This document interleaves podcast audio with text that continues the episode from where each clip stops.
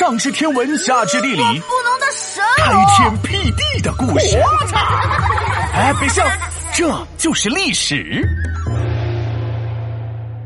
蔺相如完璧归赵，谁怕谁？乌龟怕铁锤。飞机，飞机，飞飞飞飞飞飞啊！哎呦，闹闹，你的飞机超酷的，还能遥控，太新奇了，借我玩玩呗。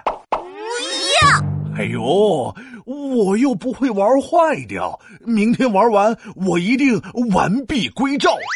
皮大龙，你说的话我怎么听不懂啊？什么比例呀？我说的是完璧归赵，哎，不如我给你讲个故事，你借我遥控飞机玩。嗯，我先听听看故事好不好听再说。那我讲了，完璧归赵的璧呢，指的是和氏璧。和氏璧是一个极其非常超级珍贵的宝玉。这个故事说的是。把和氏璧完整无缺的送回赵国。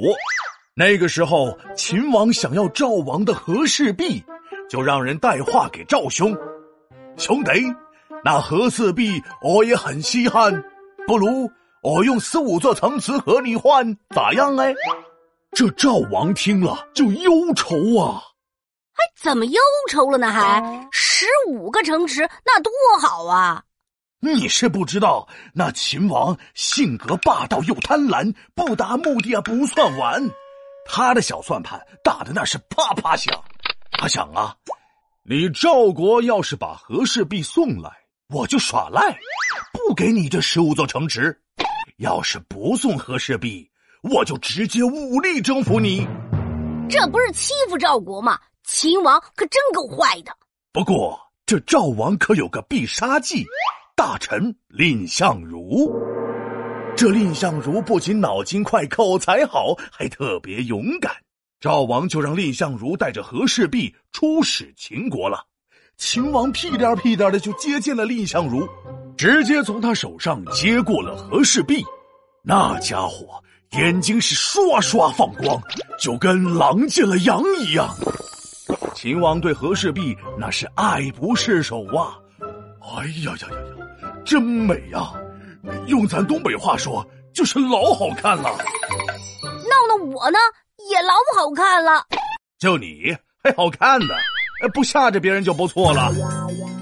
人蔺相如看着秦王这样，可劲儿的夸和氏璧，就是不提城池的事情。他心里整明白了，好家伙，这秦王压根儿就没想给城池，想白吞了和氏璧。这秦王的小算盘打的可真是啪啪的呀！蔺相如可不会让秦王得逞，他对秦王说了：“哎，大王，这和氏璧上有个小斑点。”秦王鼓瞪着大眼睛：“哎，哪儿呢？我咋看不见？”蔺相如说：“来，大王，你眼神不好，让我指给你看。”说完，顺势接过了秦王手中的和氏璧，一转身，在柱子前把和氏璧高高举了起来，举起小手投降啊！你才投降呢！连蔺相如这叫硬碰硬。蔺相如说：“得了得了，我知道您根本不想给城池，你们秦国仗着自己强大欺负我们赵国。今儿个，为了国家尊严，我的脑袋要与和氏璧一起。”撞个稀碎！秦王一看，哎呀，自己心爱的和氏璧要碎了，吓得说：“哎呀，别别别别别，我马上就把城池给你。”说完，就让人把地图拿了上来，画了十五座城池，说要给赵国。